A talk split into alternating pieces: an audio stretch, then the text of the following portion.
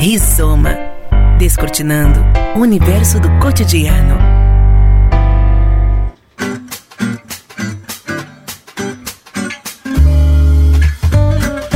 Muito bem, seja bem-vindo, bem-vinda. Estamos iniciando mais um Rizoma Temático aqui pela Unijuí FM e também nas principais plataformas de streaming em podcast. Conflitos que vêm desde a época da colonização, disputa pela terra, falta de políticas públicas. A situação dos povos indígenas no país vive um momento de tensão e questões importantes estão em debate no Brasil. Indígenas, um panorama da realidade do Brasil é o tema da semana aqui no Rizoma, que está começando agora. Como convidados do programa para debater esse panorama, nós teremos Rodrigo Quaraí Mariano, integrante da assessoria jurídica da Comissão Guarani Avarupã, integrante também da rede de advogados indígenas do Brasil e primeiro indígena formado no curso de Direito da Universidade Federal de Santa Maria. Também o professor Douglas César Lucas, pós-doutor em Direito, professor aqui do programa de pós-graduação em Direitos Humanos da Universidade.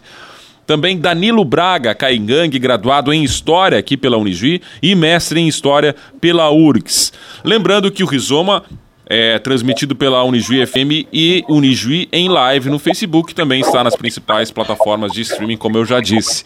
Falamos com o apoio de Unimed Noroeste, Posto do Ganso e Open Rock Gastropub. Eu vou iniciar aqui falando com o Rodrigo, porque o marco temporal talvez seja a questão, talvez não, é a questão mais importante sendo debatida no Brasil relacionada aos povos indígenas. Eu queria que você explicasse, Rodrigo, começasse o programa aqui explicando do que se trata essa reivindicação, do que se trata o, o marco temporal. Bom dia, seja bem-vindo aqui ao Rizoma.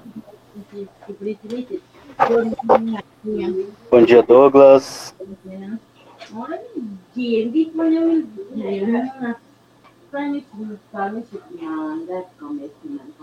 Rodrigo?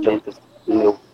Então, acho que para começar, dá para é, começar falando né, do que a Constituição nos cabe, né? É, a Constituição não inova muito no sentido de reconhecimento dos direitos dos povos indígenas, né? É, porque outras constituições já tratavam. Então, a, a ideia de direito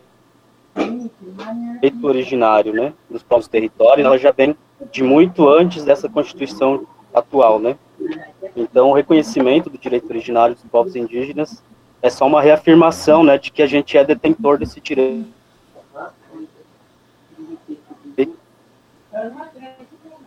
É, indígenas o direito, né, a posse, o usufruto, né, exclusivo é, sobre os territórios de ocupação tradicional.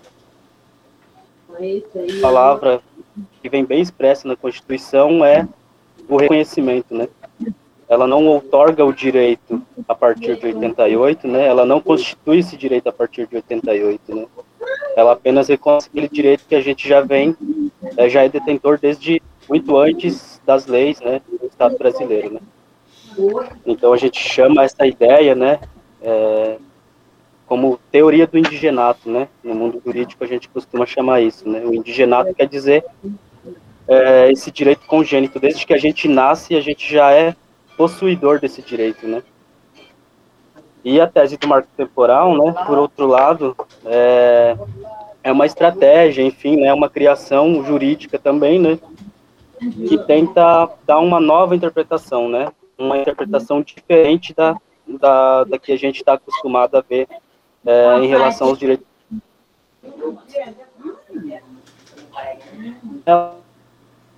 Como uma tese do fato indígena, né? Que seria, de fato, os indígenas deveriam estar ocupando seus territórios outubro de 88, né, na data da promulgação da Constituição. Então, a, a, tese do marco temporal, né, por que marco temporal, né, porque elas é, tem que ter um marco, né, um limite de tempo para que os direitos territoriais dos povos indígenas sejam reconhecidos. Né? E esse, esse marco, né, esse tempo, nessa delimitação, é a promulgação da Constituição. Então, por isso que hoje a gente tem né, um momento decisivo, né, pós-constituinte, acho que um, um momento é, histórico também para os povos indígenas do Brasil, né, porque de um lado a gente tem né, no Supremo Tribunal Federal. É, os povos indígenas e parceiros e apoiadores né, tentando é, conscientizar os ministros de que o direito originário né, deve prevalecer, né, porque está expresso na Constituição, e por outro lado a gente vê é, as forças do agronegócio, enfim, de grandes empreendedores, né, enfim, da economia é, de aprovar essa ideia do marco temporal, porque aí abre brecha para exploração em terras indígenas, mineração é, em territórios indígenas, extração de madeira, outras ideias como arrendamento de terras também, né? Então, é um momento histórico, né? Pós 88, eu diria que é, é acho que é um, um, momento único, assim, e a gente está participando disso, né? Quanto indígenas, né? Seja é, como agentes diretamente é, colocados nesses espaços de debate, né, como juristas que fizeram sustentações, mas também parentes que estão mobilizados em todo o Brasil, né, nas suas bases, né, acho que aguardando um resultado. Eu não sei se eu dou uma explicação rápida de como que surgiu esse debate no STF, de como que chegou, né, até esse Daqui a, é, eu vou chamar o professor Douglas antes e depois você volta, claro, porque esse, esse assunto, um marco temporal, vai nortear aqui um pouco da nossa conversa, como você disse, é o principal acontecimento desde aí da, da Constituinte de 1988. Agora, professor Douglas, seja bem-vindo mais uma vez aqui ao, ao Rizoma. Uh, o STF, que é quem vai decidir essa questão do marco temporal, está passando um momento também muito difícil pela situação do Brasil, né? As, a, ataques à democracia, enfim, uh, o STF está sob pressão absoluta. Isso pode influenciar nessa questão do marco temporal, toda essa tensão que existe hoje no Brasil em relação também uh, ao governo federal? Bom dia, seja bem-vindo de novo ao Rizoma. Bom dia, Douglas. Bom dia Danilo. Bom dia Rodrigo. Prazer conhecê-los, mesmo que virtualmente. É, um abraço também à Amanda, que tem intermediado os convites, e também ao nosso público que, que nos escuta nessa manhã. É, diretamente à tua pergunta, Douglas, eu espero que não. Eu espero que a, a, a, a dinâmica do julgamento, que foi, de certo modo, é, um tanto quanto estendida a partir da própria necessidade do STF ter que se manifestar a partir uh, do, dos, dos, eventos que aconteceram no dia 7, né, que foram, obviamente, impactantes para o cenário da República Brasileira, que fez com que, de certo modo, a própria República, o Congresso parasse, o STF mudasse um pouco da sua agenda, e que nós temos aí um voto do relator, do Edson Fachin, é, contrário a, ao marco temporal. E tem algumas especificidades que podem levar esse julgamento, talvez, a, a, a um pouco mais longe, mais longo do que a gente espera, porque nós temos, no momento, só 10 ministros, nós temos uma vaga ainda em uma vaga que está que está vacante, né? Não sabemos como é que vai ser a composição dessa vaga. E no caso de haver empate, eu acredito que não tenha, mas e não quero que, que não tenha, porque eu acho que essa tese é uma tese, como disse o, o Rodrigo, uma tese absolutamente desastrosa para o direito das nossas comunidades originárias, a quem devemos muito, muito, muito mesmo, e que, portanto, pode ainda ter desdobramentos que caminham pela perspectiva jurídica também, mas, obviamente, passarão por muitas e muitas pressões, porque está o, setor do agronegócio já há bastante tempo exigindo que o presidente da Casa, da Câmara dos Deputados, coloca em votação projetos de lei que redefinem e essa própria agenda legislativa que diz respeito ao marco temporal. Uh, eu, eu dividiria essa, essa discussão em, em duas, Douglas, e, e, eu não quero aqui falar em nome dos, dos nossos convidados, porque é eles que devem falar por si mesmos e têm absoluta condição de falar por si mesmo. É, primeira questão, é, a questão é de que tem que se entender do ponto de vista jurídico, e disse muito bem o Rodrigo, muito bem, e continuará dizendo depois, de que é, essa ficção que se criou em torno do marco temporal, ela é uma estratégia uma estratégia jurídica, é uma ficção jurídica, uma estratégia jurídica de restringir o debate da propriedade coletiva ou mesmo privada que os povos indígenas do Brasil possuem desde o processo de formação deste país enquanto um país invadido, ocupado pela presença europeia. Ou seja, é uma tentativa de compreender a propriedade a partir de um tempo que para as comunidades indígenas não existe. E é desde sempre esse tempo. Segundo, é, é uma discussão, primeiro, então, uma discussão econômica, ela é uma discussão política, e que, obviamente, não é por outra razão que os grandes setores do agronegócio estão altamente empenhados em fazer com que essa tese do marco temporal ela vença e estão mobilizando as suas bases partidárias para que essas mobilizações aconteçam. É, segundo, do ponto de vista institucional, do ponto de vista jurídico brasileiro, a grande parte da comunidade jurídica brasileira entende absolutamente fundamental que é, se resolva isso de uma forma absolutamente republicana, reconhecendo tanto os tratados internacionais de direitos que protegem as comunidades, como, de certo modo, aquilo que o Rodrigo dizia, o direito constitucional de estas comunidades verem as suas terras demarcadas, e que já é uma promessa de tanto tempo, foi reafirmada na Constituição de 88, era para ser feita em cinco anos a partir de 88, e durante muito tempo ela ficou, é, ficou é, atrasada ou praticamente dificultada.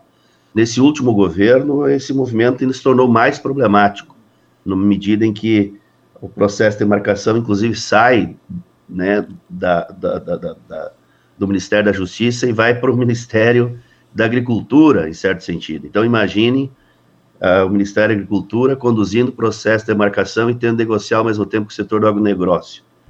Então, eu espero e acredito, estou aqui sendo otimista, espero que não, não, não esteja equivocado, de que o STF, que está muito fechado em torno de uma, de uma questão institucional hoje, por reforçar-se quanto às críticas bastante populistas que contra ele são dirigidos, assuma essa posição absolutamente constitucional, porque de fato é do direito dos povos indígenas brasileiros terem reconhecido o que de fato sempre lhes fora, que é o direito de viverem as suas experiências específicas nas suas terras, nas terras que foram dos seus antepassados, na terra que constitui a sua própria perspectiva religiosa, existencial e, de certo modo, da vida material.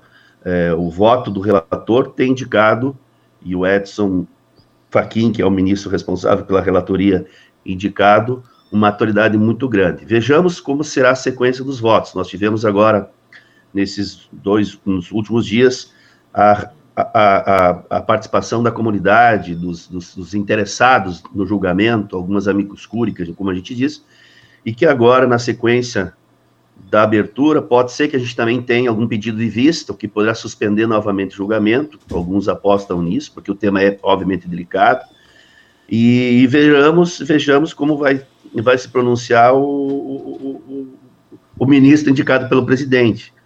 Então, nós podemos ter um primeiro embate agora, na sequência, né, o dia, hoje para amanhã, e espero, né, para a justiça das comunidades indígenas, que o marco temporal seja, seja, seja declarado, não seja recepcionado, seja declarado inconstitucional, porque, de fato, é juridicamente aquilo que mais se sustenta, mais está de acordo com uh, os direitos previstos na nossa Constituição.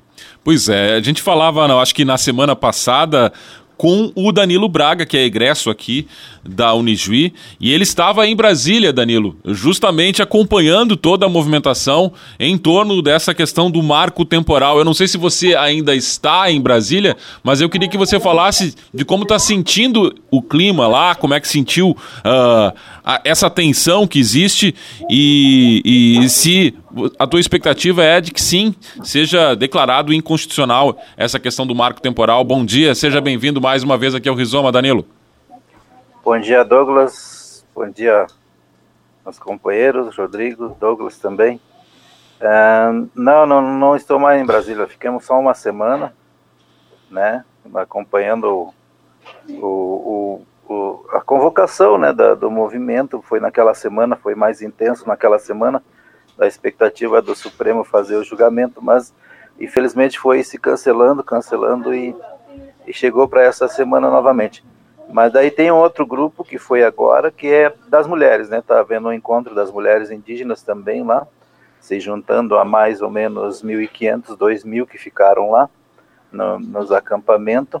E daí as mulheres estão nesse debate lá agora também para acompanhar a, a questão do julgamento. Infelizmente estão sendo impedidas de, de, de, se deslocar até o Supremo, eu penso, porque tem é, ali os, os, apoiadores, né, que estão ainda circulando lá pela, pela praça, lá pela esplanada dos ministérios e, e para evitar, né, para evitar qualquer é, assim agitação maior, ah, eu, eu vejo que o pessoal está segurando o pessoal no, no acampamento, né, que o acampamento se mudou ali para mais distante, ali para o estacionamento ali do Mané Garincha, né, na Funarte ali, mais ou menos assim, daí tem, nós estamos ali com 5 mil índios ali ainda, já com 4 mil mulheres que chegaram lá, né, é, para manter vivo esse, esse movimento, mas não é fácil, né, tem alguns grupos já que estão quase um mês lá, né, o recurso não é tão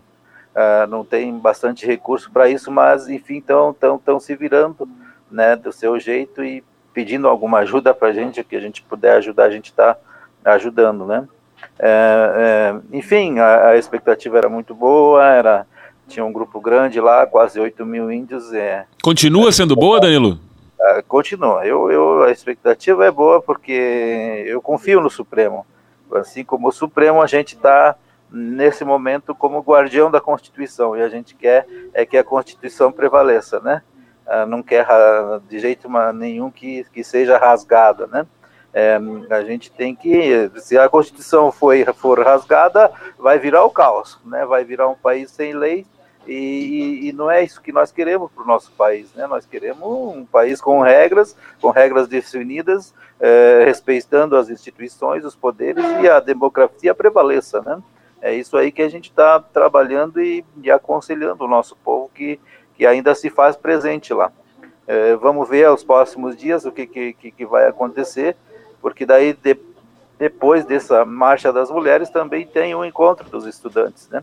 Dos estudantes indígenas que que que que está se promovendo. Então vamos ver como é que vai ficar esse esse movimento aí também, né? Mas é como eu disse ali, a gente está confiando no Supremo para quem já tinha dado um voto, já está já tá repetindo ele, né, resumindo algumas anotações que fez dos pareceres ali dos amigos da corte, né, e, e ainda, é, infelizmente ontem eu acho que foi, foi o, o Arthur Lira lá e o, e o ministro-chefe da Casa Civil, né, que é o Braga Neto, pediu uma reunião para o Supremo bem no, no, no, momento do julgamento, né, por isso que o, o ministro deixou para hoje e, e, e, fizeram a reunião então com, com, é, né, com enfim da Casa Civil e o chefe dos legislativos ali para enfim é, tentar tentar botar as coisas em ordens né que deu uma bagunçada ali. A gente comemorar o 7 de setembro. A primeira vez que eu não comemorei o 7 de setembro fiquei só na expectativa porque a gente é brasileiro né a gente gosta de parceria a gente é professor a gente faz os desfiles aqui das, das crianças né curte o hino nacional, se emociona quando a gente né, tá participando de algum evento enfim, assistindo aí jogos interessantes, seleções, né, de vôlei, de futebol, a gente acaba se emocionando ouvindo o nosso hino, porque a gente nasceu e cresceu numa escola que valorizava bastante isso, né? Então, como brasileiro, a gente, né, infelizmente, está nessa situação que a gente não gostaria que, que, que, que estivesse, né?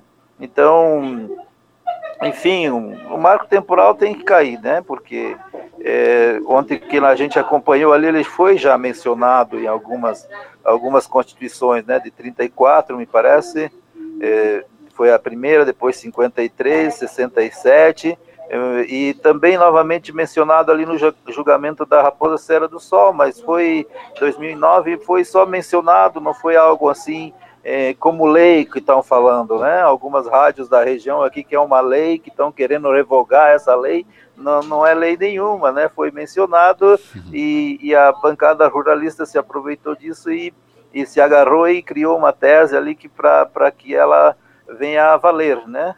É, claro que prejudicou bastante também a questão da, da Raposa Serra do Sol, quando ministros estabeleceram 19 condicionantes ali.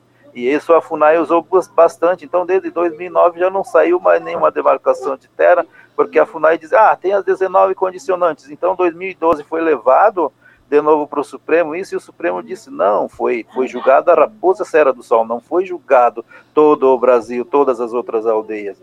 Por isso mesmo que agora o julgamento do Choclen é de repercussão geral, né? Então a decisão que for acontecer agora sim vai valer para todas as demais demarcações que possam vir no, no futuro, né? Ui. Então vamos ver, vamos ver aí, vamos esperar, a expectativa é muito boa, né, para que a gente né, consiga uma. Eu não sei ali, eu, hoje de manhã estava dando que parece que no, no, no, no Senado é, mais de 50% dos senadores, a indicação do Bolsonaro não passaria para o novo ministro, né? Ele vai ter que ver outra pessoa, não sei como é que vai ficar isso daí, né? Mas, enfim, vamos, vamos esperar e esses votos que ele indicar com certeza não, é, não vai ser nosso, né? Mas daí ganhando de 9 a 2, 9 a 3, 8 a 3, 8 a 4, tá, tá muito bom para nós. Pois é, o Rodrigo, o Rodrigo ia fazer uma recapitulação aqui, até para a gente entender um pouquinho mais de como chegamos a esse marco temporal. O Danilo já faz um pouco desse, desse resgate, Rodrigo, mas eu queria que você falasse também dessa pressão que, claro, a bancada ruralista faz pela questão do marco temporal e, e se há um temor da tua parte uh, ou se tem essa expectativa positiva também em relação à decisão do Supremo em relação ao marco temporal?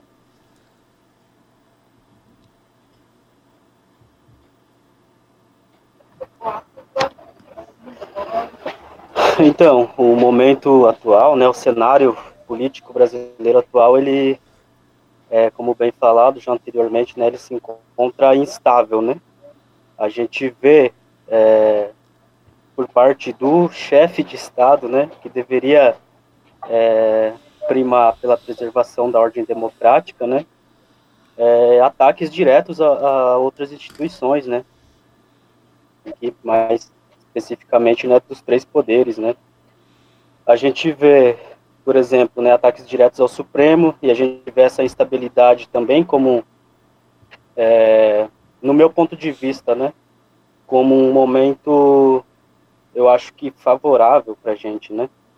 Porque a gente está né, presenciando uma briga de poderes, né? Então, talvez essa pressão por parte do presidente, né, a direto, direto direcionado ao Supremo, a gente consiga, talvez num, num sentido de resposta, né, aos ataques, é, uma decisão favorável a gente justamente para, né, colocar é, um, um ponto, né, ou colocar uma posição do STF, né, dizendo que sim, eles são os guardiões da Constituição e que nenhuma tentativa, né, de, de abalo ou de, é, de destruição da ordem democrática do Brasil, né, pode é, passar por livre pressão política, né, ou por mera pressão política, né. A pressão da bancada ruralista, né, no Congresso Nacional e as interferências nesse julgamento, a gente vê também que são é, muito recorrentes, né? É, a gente tem, por exemplo, né, alguns pronunciamentos dizendo que é, algum ministro deve pedir vista do, do, processo. A gente teve até uma declaração do presidente, né, é, dizendo que um ministro é, deve pedir vista e sentar em cima do processo. Então, isso é, é muito é, eu diria, atentatório, né, à ordem democrática, né? Os poderes brigando entre si, né, quando na verdade eles deveriam ser independentes, né? Cada um é, cumprir o seu papel, né, de acordo com a Constituição. É, e essa pressão, ela, sim, a gente tem sentido ela, né, no, no nas sustentações, né, é, no sentido político também, né, do, dos encaminhamentos a serem tomados, né, a gente vê muito forte essa pressão da bancada ruralista, né, e, enfim, do agronegócio dentro do Congresso Nacional, tanto na tentativa da aprovação do PL 490, que tenta também introduzir é, a tese do marco temporal em uma lei, né, e também a gente vê essa pressão, né, da bancada ruralista e, enfim, membros de alguns partidos é, defensores do agronegócio é, interferindo, né, fazendo pressão política em alguns ministros, né, que a gente sabe que existem, né, ministros que são é, diretamente ligados também a esses parlamentares, né, e enfim, a toda essa classe aí é, econômica no Brasil, né. Então, acho que é um momento que a gente não está brigando apenas juridicamente, né, mas a gente tem essa briga política e por isso a importância das mobilizações, né, a importância dessa dessa movimentação das bases e também de todo esse movimento que a gente fez no dia 22 ao dia 28 na esplanada dos ministérios e que agora está sendo mantida né, em conjunto com a Marcha das Mulheres. Professor Douglas, uh, essas mobilizações também, claro, tanto de um lado quanto de outro, provocam também uma guerra sobre pareceres da opinião pública. Né? O senhor acredita que a população, de forma geral, tem um entendimento dessa questão do marco temporal e o quanto é necessário ter esse esclarecimento para aí sim tomar um, uma posição e apoiar essa questão da inconstitucionalidade do marco temporal? Bom, Douglas, essa é uma pergunta, uma pergunta interessante, capciosa, eu diria, porque eu acho que a, a opinião pública brasileira está sedenta de informações sobre muitos aspectos da própria República Brasileira. Não fosse isso, nós não teríamos um conjunto de defesas contra as instituições brasileiras, contra a democracia brasileira, defesa da ditadura, da liberdade de expressão entendida de forma atravessada, das grandes agendas que, de certo modo, fazem parte de um contexto muito complexo e, diria, perturbador do cenário democrático contemporâneo. Mas, como dizia o Danilo, temos que acreditar na nossa democracia. As pessoas têm direito de mobilizarem-se, defenderem o que pensam, mas, obviamente, dentro das regras do jogo democrático.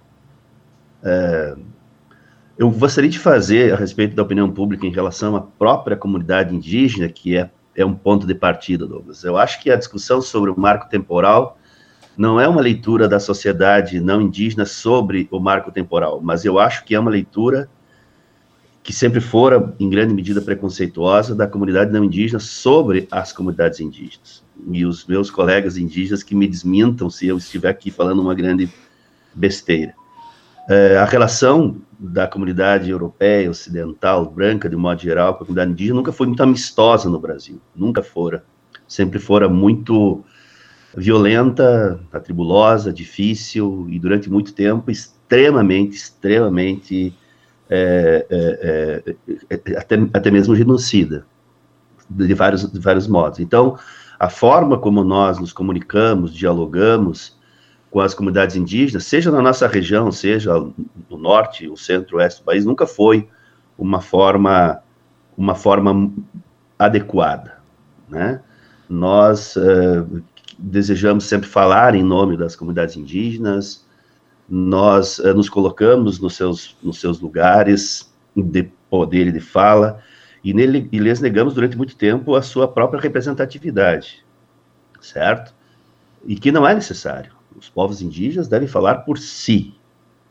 Nós não temos nada que falar por eles. E eles estão se mobilizando para mostrarem ao Brasil de que eles têm, como de fato têm direitos, e que esses direitos são reconhecidos pela República Brasileira e que as instituições republicanas brasileiras devem defender esses direitos, porque eles estão, além de consagrados em cartas internacionais, faz parte da história originária desses povos, mas também faz parte da história constitucional da nossa República.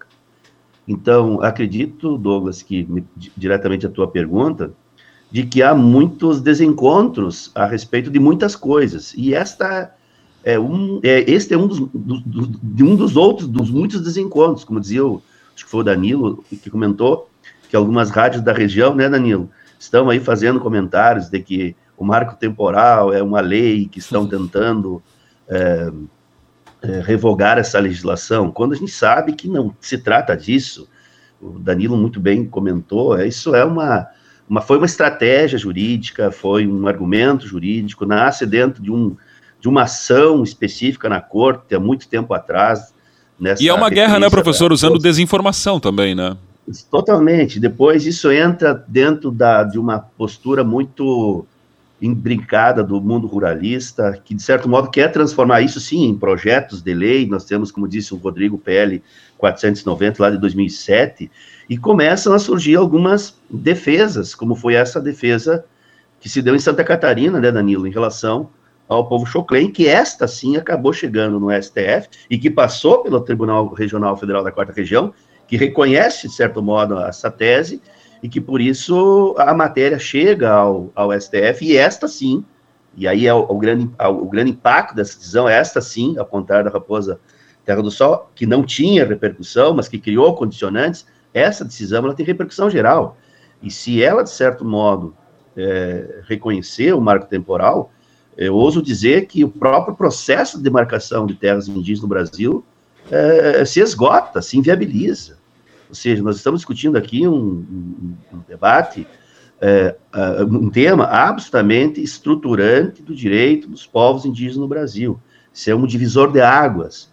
E por isso que a população brasileira, os nossos ouvintes, têm que entender que esta é uma perspectiva que está assegurada na Constituição brasileira de que os povos indígenas, que são muitos, muitos, nós falamos em praticamente quase 200 povos indígenas no Brasil, tenham assegurado o seu direito originário de viver as suas experiências culturais, mas também existenciais, econômicas, religiosas, nas terras que fazem parte do seu legado histórico desde sempre.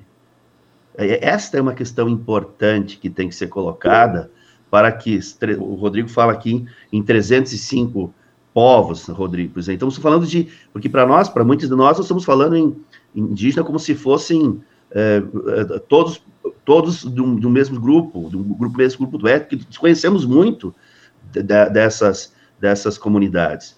Então, está na hora de colocar essa pauta na agenda. E este é o Brasil. Esse é o Brasil que se constituiu ao longo de séculos e que parte dele foi esquecido, foi invisibilizado, e que esta estratégia jurídica, se passar, vai colocar uma pá de cala ainda mais grave, mais profunda, dentro desse, desse processo de emancipação, de reconhecimento de direitos, que, insisto, faz parte da agenda da República. O que os indígenas estão lutando não é nada para além do que a República Brasileira reconhece a eles.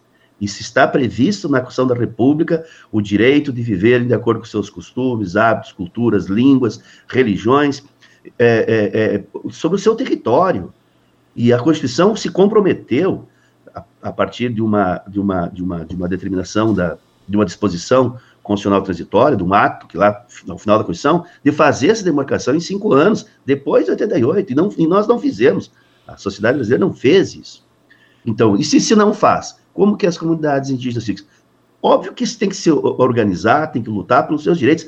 Estão lutando legitimamente pelo que é seu, pelo aquilo que a Constituição brasileira reconhece como sendo seu. Então não há nada aqui que, do ponto de vista jurídico, seja um exagero, um excesso. Repito, as comunidades originárias, os povos indígenas estão lutando por um processo de regularização, demarcação das suas áreas, que foi constitucionalmente reconhecido pela República Brasileira em 88 e que, por razões que conhecemos, que são ideológicas, políticas e econômicas, sempre andou devagar, avançou um tempo, depois parou e que precisa definitivamente é, resgatar esse grau de responsabilidade e esse grau de honestidade histórica que o nosso país deve em relação à comunidade indígena, assim como deve em relação, a, em outros aspectos, à comunidade é, é, é, negra. Então, me parece, e aí concluo, de que sim, e disse muito bem o Rodrigo, a meu juízo, é, há um tensionamento, mas o STF me parece se fortalece até para combater esses ataques vindo do Palácio do Planalto. E ao fechar-se em torno dessas teses, concordo com o que disse o Danilo, acho que talvez sejamos bastante otimistas. Eu acredito que o STF não terá outra alternativa, a não ser que negue a própria Constituição, de reconhecer a inconstitucionalidade dessa tese. Não me parece que o STF tenha outra alternativa, porque de fato é prudente que eu faça e, sobretudo, é necessário que eu faça. Talvez sim, o Cássio Nunes, que é o indicado pelos presidentes, que um dos seus primeiros a votar, é, peça vistas. E a gente tem aí mais um, um período aí de expectativa. É, segundo, pode ser que a gente tenha ainda um desfecho prolongado para a nomeação do décimo primeiro-ministro. Mas vamos esperar que até lá a maioria, acredito que eu, esteja formada e a gente vire a página e comece a enfrentar os problemas das comunidades indígenas como de fato eles, eles são, né? que fazem parte da nossa agenda da República, dos direitos definidos para esses povos e que a sociedade brasileira assuma isso verdadeiramente sem preconceito, sem juízos de valor, porque nós não estamos falando de favor, nós estamos falando de direitos constitucionais consagrados a estes povos e que foram pontualmente é, afinados no nosso texto constitucional. Muito bem, e a gente espera que isso aconteça. Falamos com o apoio de Unimed Noroeste, Posto do Ganso e Open Rock Gastropub. Você está acompanhando o Rizoma Temático. Aqui estamos falando sobre um panorama da realidade do Brasil. É o tema da semana do programa. Danilo, uh, a gente falou desse conjunto de povos, somando aí 305 povos, ou seja, muita gente.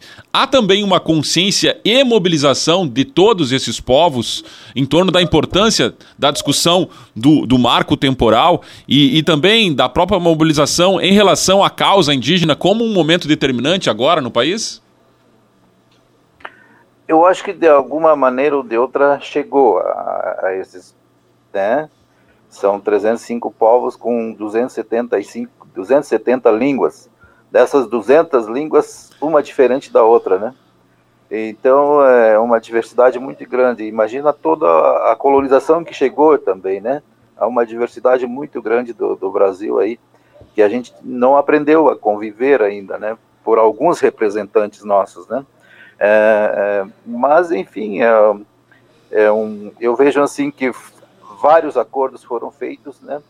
Aqui no Rio Grande do Sul, de 36 a 38, é, uma build, né? Um, um, engenheiro belga que veio a serviço do Rio Grande, ele é está enterrado em São Leopoldo, é, ele é patrono de alguma coisa aí do, do Rio Grande do Sul. E, e, daí ele, ele fez as estradas, ele disse que ficou prisioneiro dos caigangues por dois anos. Mas ele circulava por todo o Rio Grande com eles, então eu, eu acredito que ele não ficou prisioneiro, não. Mas ali já saiu os acordos dos, dos primeiros aldeamentos, que foram três aldeamentos no Rio Grande do Sul, mas já não negociado com ele, mas com os padres, né? A partir da no regulamento das missões de 1845, teve o padre Penteado Leite e depois teve o Bernardo Pares que negociou com o governo ali três aldeamentos. O único foi se reconhecido que foi no Noá em 1856 com 420 mil hectares eu fico imaginando o tamanho das outras, né? Deveria ser a mesma dimensão que daria para nós que nós teríamos mais de um milhão de hectares. Então, em 1911, quando foi é, demarcado 11 todos também, com o Serviço de Proteção ao Índio, já na República, uh, esses todos somaram 98 mil hectares. Então, de um milhão, descer para 98 mil, nós ficamos com a migalha, né? Nós ficamos com as migalhas da migalha da migalha. Então, uh, isso aí até a década de 50 foi bastante reduzido também, e, e a partir da Constituição de, 80, de 73 já, no Estatuto do Índio, Lei 6.001, né, de 73, uh, uh, a promessa do governo de, de demarcar as terras que tinha que, que demarcar e a desintrusão, né, porque os colonos foram levados a morar dentro das aldeias indígenas também, no projeto do, do governo de branqueamento da população indígena, né? E, e, então, Então, Nonoai reagiu a partir de 78 com o Nelson Xangre, né, que também chegou na Unigi para lutar por vagas para nós estudar aí, por isso que eu cheguei na Unigi, por trabalho desse cacique, né. Uh, então a Nonoai reagiu em 78, depois de cinco anos, Nonoai reagiu e começou a expulsar os colonos, o que também deu no Rio Grande do Sul a origem ao movimento Sem Terra, né, uh, uh, desses colonos que saíram de Nonoai, mas eles permaneceram morando até 85 dentro das aldeias, os colonos que eu lembro, eu vi como criança isso, a gente visitava algumas casas de colonos, né? Então, até 88, a gente era hum, considerado incapaz, a gente era de menor. Quem respondia por nós era o chefe de posto, era o Estado. Então, o, o, nós não tinha como ficar uh, brigando por terra, porque eles iam lá, buscavam e traziam para as aldeias reconhecidas, as aldeias mais antigas, né? Amarados, chicoteavam, uh, transferiam para outras aldeias, que é o, o que está no relatório Figueiredo ali também, né, de 2012, né, que foi descoberto. Então, uh, não tem como falar em marco temporal, né, e, e, daí esquecer toda essa história, né, de esbulho, né, de esbulho. O que está ali é o, o Aras não, não no, no seu parecer, o Aras deixou em aberto o marco temporal. Ele ele, ele diz que tem que provar o esbulho, né? Tem que provar que nós fomos expulsos do lugar, uh, tendo uh, elemento suficiente para isso, então não vale o marco temporal. Agora, se, se não conseguir provar nada, daí se aplica o marco temporal. Mas esperamos que os ministros derrubem isso, né? Derrubem isso e, é, e respeite aquilo que vem desde 1628, acho que as primeiras cartas régias diplomas legais ali que dão origem à questão do Instituto do Indigenato que foi falado ali, né? Que, que, que respeitava o índio como nato, né? Como o, o originário, o primeiro. Né? Então, depois 75, enfim, vem com as outras constituições, e ali a gente vê o, o Fakir lendo, né, eu acho que em 1956, alguma questão que foi julgado alguma terra indígena, não sei se eu estou se eu enganado, mas a experiência daquilo que ele, ele leu bastante aquilo lá, da experiência dessa de um julgamento de uma terra indígena em que é, né, o, o, marco temporal não, não foi aplicado. E espero que ele siga essa linha ali, né, para que a gente consiga. Uh, enfim, é, é, uma situação bem complicada do, dos indígenas. A, a FUNAI tá, abandonou o caso, como nosso advogado ali, o Eloy da PIB, falou lá na, na em Brasília para nós que a FUNAI já não participa mais, porque ela acabou abandonando por esse governo. Uh, o governo, no segundo dia, já deu um canetaço dividindo a FUNAI para a Secretaria de Direitos Humanos e depois para a Agricultura, com o intuito de destruir essa papelada toda dos estudos que estavam de pé ali, são mais de 800, mais de 1.800 ainda não estão resolvidas, né? Então, a ideia também segundo informações que chegaram até nós, é que se destruísse esse material que já está feito, né, a estudos de pré-preliminares, estudo de GTs, para que, é, enfim, não, não andasse a coisa, né, não andasse. E então, a, a, questão da FUNAI também, que nós foi repassada, é que ela está no Ministério da Justiça, e desse orçamento do Ministério da Justiça é só 2%. Então, 2% não, mal e mal consegue manter os funcionários da FUNAI e não tem recurso para projeto nenhum. Para projeto nenhum, porque se criou aquela ideia de que o índio do governo federal tem tudo, né? Do governo federal tem tudo, eles recebem tudo, recebem cesta básica, são assalariados. Não tem nada disso, né? Eu, para mim pagar o meu caro, tive que se espichar esse mês aí para pagar uma parcela né? Não é a Funai que veio pagar para mim, não. Né? Então, são informações né, totalmente desencontradas que chegam ao povo e o povo, né? Até um caminhoneiro parou ali, que o pessoal está se movimentando aqui, até não, não fui para a BR, né? O pessoal está se movimentando aqui, se mobilizando. Uh, depois eu vou lá. Uh, e o caminhoneiro parou e veio perguntar, uh, conhecido da gente, né? Ele veio perguntar para que que é, né? O que que é? Ele não sabia direito também. Então acaba embarcando nessas informações falsas, né? Que, que, que enfim, vão fazendo a cabeça do povo e, e, e colocam o índio como inimigo. Nós hoje somos vistos como um estrangeiro na nossa própria terra, né? Então é, é complicado. Mas assim para colocar, ó, uh, uh, 13% lá que o Bolsonaro fala, né? Tem 13% do território nacional. 98%, 98,52% desses 13% está no norte, na Amazônia das terras indígenas. 1,42% nas outras regiões, né? No, no, no, no aqui no, sul nós temos 0,7% do território é terra indígena. No Rio Grande do Sul nós temos 0,4%. De todo o território da metade norte que era nossa, nós temos 0,4% são terras indígenas. Então não cabe falar em 13%, né? que hoje nós contamos com o IBGE 900 mil indígenas aí, ocupando 13% do território, mas só que tem 97 mil agro, aí, agro, agro ruralistas com 21% do território. E já queimaram 20%, e esse 20% vai para eles. Né? Eles vão ficar com 40% do território nacional e ainda vão continuar dizendo que a gente tem muita terra. Né? Então, eh, a gente tem eh, né, essas informações e, e para que a gente né, eh, repasse, mas eu acho que chegou, chegou sim a população. A população não foi toda, é uma provocação que eu falo para o pessoal das organizações, que nós temos que levar 300 400 mil índios ali para a gente balançar as bases do Congresso ali, da, da, dos três poderes, senão eles não, dificilmente eles vão ouvir a gente, a, é a provocação que eu fiz ali no início das nossas primeiras conversas. É difícil porque não temos recurso, não temos recurso para isso, infelizmente não temos recurso para fazer esse tipo de mobilização. Mas ali vai 7, 8 mil, como chegou dessa última vez, né? E, e enfim, todos conscientes ali da luta que estavam para enfrentar, né?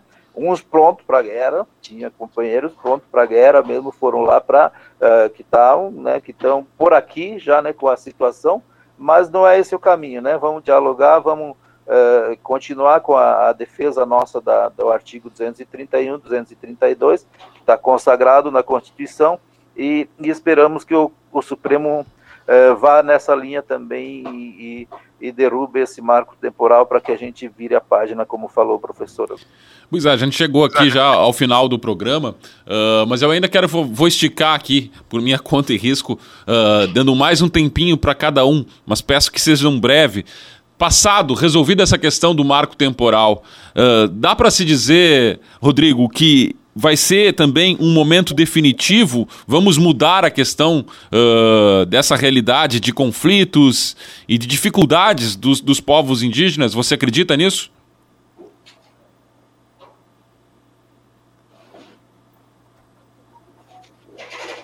Então, é, eu acho que, como eu falei no início da minha fala, né, é um momento decisivo, né? É, a gente tem a partir de 2009, né, depois da, do estabelecimento daquelas condicionantes no julgamento do caso da Serra do Sol, um aumento, né, dos conflitos fundiários envolvendo comunidades indígenas, né, e a gente aposta que uma decisão é, que é, rechace nessa tese do marco temporal, ela venha é, tranquilizar um pouco mais, né, acalmar os ânimos, né, como a gente tem é, utilizado né, de argumento, né, acalmar os ânimos é, do, dos grandes é, proprietários, né, que se valem dessa tese para promover para promover é, esbulho territorial, né, é, velado, né, eu diria, né, e muitas vezes também muito nítido, né, sem nenhum medo, sem nenhum preconceito, né, e eu acho que é um momento decisivo para que a gente tenha, né, o real cumprimento da Constituição, né, que depois de mais de 30 anos, né, de promulgação é, em relação aos povos indígenas e o direito territorial, a gente não teve efetivamente é, o cumprimento, né, e a aplicação adequada, né, do, do dispositivo na Constituição. Então é um momento histórico, né, e que eu acho que vai é, definir aí, né, o futuro das, das comunidades indígenas, né, tanto positivamente, né, que a gente espera que aconteça, mas a gente também não pode perder de vista que é, a gente está num, num país, né, um estado preconceituoso e que a gente também né, não pode desacreditar, né, que é, o outro lado talvez possa a, ainda né, insistir nessa violência aí que historicamente vem sendo cometido contra os povos indígenas. Pois é, professor Douglas, acredita realmente que a resolução do, do marco temporal pode dar um, um novo panorama, uma nova realidade para da sociedade, da relação que existe da sociedade aqui com os povos indígenas? Bom, Douglas, é, por partes. Eu acho que a primeira batalha é, é rechaçar a tese do marco temporal no campo do STF. Essa é a primeira grande disputa que está em cena. Segunda disputa é que esta decisão não garante automaticamente a demarcação das terras indígenas. Para mim, essa é uma segunda luta das comunidades indígenas que a sociedade brasileira vai ter que entender, compreender e republicanamente dialogar com as comunidades indígenas, com os, com os agentes da República, para que isso aconteça. Por exemplo, mesmo que imaginássemos que amanhã tivesse, não vai acontecer, mas vamos criar uma hipótese de que amanhã o STF rechaçasse a tese do marco temporal. Eu, não sei se o Danilo concorda comigo, eu não acredito que neste governo, até o final desse governo, a gente teria grandes avanços. Eu não acho, por exemplo, que ia ser reorganizada as estruturas, a burocracia na FUNAI, é, retirar o processo de demarcação lá do Ministério da Agricultura. Eu não acredito que nós teríamos vontade política nesse governo de jogar com o processo de demarcação é, é, numa estratégia principal da política. Eu não acredito nisso, né? Até porque o governo atual tem um grande amparo de setores estratégicos da elite do agronegócio brasileira e, obviamente, que seria escorrachado se eu, escorraçado se eu fizesse. Então, nesse, nesta quadra histórica, é, concentra minhas energias em nós derrubarmos o, o, a tese do marco temporal. A segunda, é, é, a segunda questão é, é que é o problema de demarcar as terras, de reconhecer de fato é, o, o, direito territorial dos povos indígenas. Essa é uma segunda luta, que na verdade é uma luta desde sempre, né, Danilo e Rodrigo? É uma luta que os povos indígenas vêm fazendo desde que estão aqui e estão aqui desde sempre. Então, é o direito de poderem viver é, nos seus territórios. E aí eu falo é, para a comunidade não indígena, para os nossos ouvintes, é importante que, e é muito importante que os nossos estudantes, a comunidade brasileira, a comunidade brasileira não indígena, entenda essas temáticas, conheça a realidade dos povos indígenas, conheça esses dados que o Danilo traz, que o Rodrigo traz, para que o debate seja um debate tranquilo, que não vai ser totalmente tranquilo, porque nós não vamos gerar consensos, mas que a gente possa criar algumas alternativas. Porque nós precisamos criar algumas alternativas para que esta agenda, que é republicana e que é de direito, se resolva. Seja, obviamente que vamos ter divergências, muitas pessoas vão divergir, mas é preciso construir um diálogo a partir da base de direitos que nós escolhemos em 88 e que, de certo modo, faz parte da estrutura de direitos dos povos indígenas desde sempre.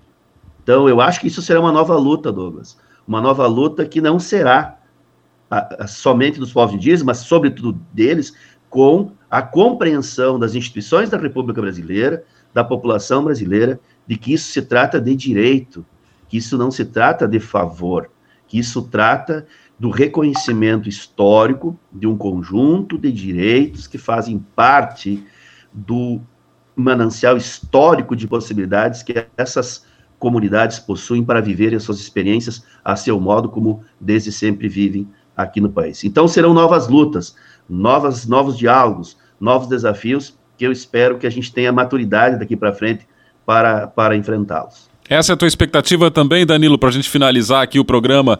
Acredita que, derrubada a tese do marco temporal, possamos ter um momento uh, mais de entendimento e dessas lutas possam avançar num um sentido mais positivo em relação aos povos indígenas? É, depois de 88 ali foi a questão de cinco anos também foi dado, né? Até Collor foi o que mais assinou em dois anos ali, mais de 130 terras indígenas, mas estava tudo pronto desde 78, né? os estudos, né? Daí ele conseguiu ter é, é, esse, essas assinaturas. Mas eu, eu vejo assim que vai ser uma luta, como o professor falou ali, vai ser uma, uma luta. Nós também já estamos a, a, aqui há, há 11 anos esperando um estudo que foi feito em 2010, né? E não deram notícia para nós de nada. Então a gente vai ser uma busca, mas eu acredito que conversando com a sociedade, a, a, a gente tem que ver assim a, a questão do a Funai paga as benfeitorias, né? É isso que o pessoal tem que entender muitas vezes, que eles querem que a Funai pague tudo, até a terra, né? Porque os governos estaduais ficaram responsáveis pela terra, porque foi muitas vezes erros do, dos governos estaduais, né? De, de, de ter essas terras devolutas ali, é, né? É, deixado para colonização. E daí é, o, o colono espera o pagamento dessa terra também, ou foi feito um acordo guarda-chuva lá na época do Brito ainda, para que se desse o, o tamanho da terra para o colono em outro lugar também. E isso não aconteceu por parte do governo estadual. Por isso, muita reclamação do colono, muita resistência do colono, porque estão ali há 100 anos, eles falam, né? Nós estamos ali há 100 anos, mais de 50 anos, e, e daí querem tirar nós assim, há todo um, esse, esse conjunto de, de situações né, que se apresenta, uh, mas eu eu, eu, eu vejo assim que é, as benfeitorias né, elas são bem pagas. Eu conheci gente que ficaram muito felizes né, com, com um pedaço de terra que tinham, fizeram, estão vivendo muito bem, né, tanto em Ronda Alta como em Biraiaras, né, que, que, que aconteceu isso, não reclamaram, mas tem outros que também reclamaram, que ficaram devendo para eles, esse tipo de situação que, que, que se cria. Né. Mas a expectativa é que a gente vai trabalhar para isso, né? A gente vai trabalhar para que as coisas avancem, mas eu fico na palavra ali do, do falecido Augusto, nosso guerreiro aqui, que ensinou muita coisa para a gente, de Iraí, né? É, daí diz ele, a coisa só funciona, é ter nem feijão velho, na, na panela de pressão mesmo, a coisa funciona desse jeito, é na pressão, e nós vamos ter que fazer isso é, continuamente. Muito bem, é, é uma questão bem complexa esse panorama dessa realidade do Brasil em relação aos povos indígenas, que é o tema da semana aqui. Mas eu quero agradecer aos convidados por ter debatido um pouco dessa questão, frisando a questão do marco temporal que está em debate no STF. Aqui o Rodrigo Quaraí Mariano, integrante da assessoria jurídica da Comissão Guarani Avrupan, integrante da Rede de Advogados Indígenas do Brasil e também o primeiro indígena formado no curso de Direito da Universidade Federal de Santa Maria. Também o professor Douglas César Lucas, pós, que é pós-doutor aqui em Direito, professor do programa de pós-graduação em Direitos Humanos da Universidade.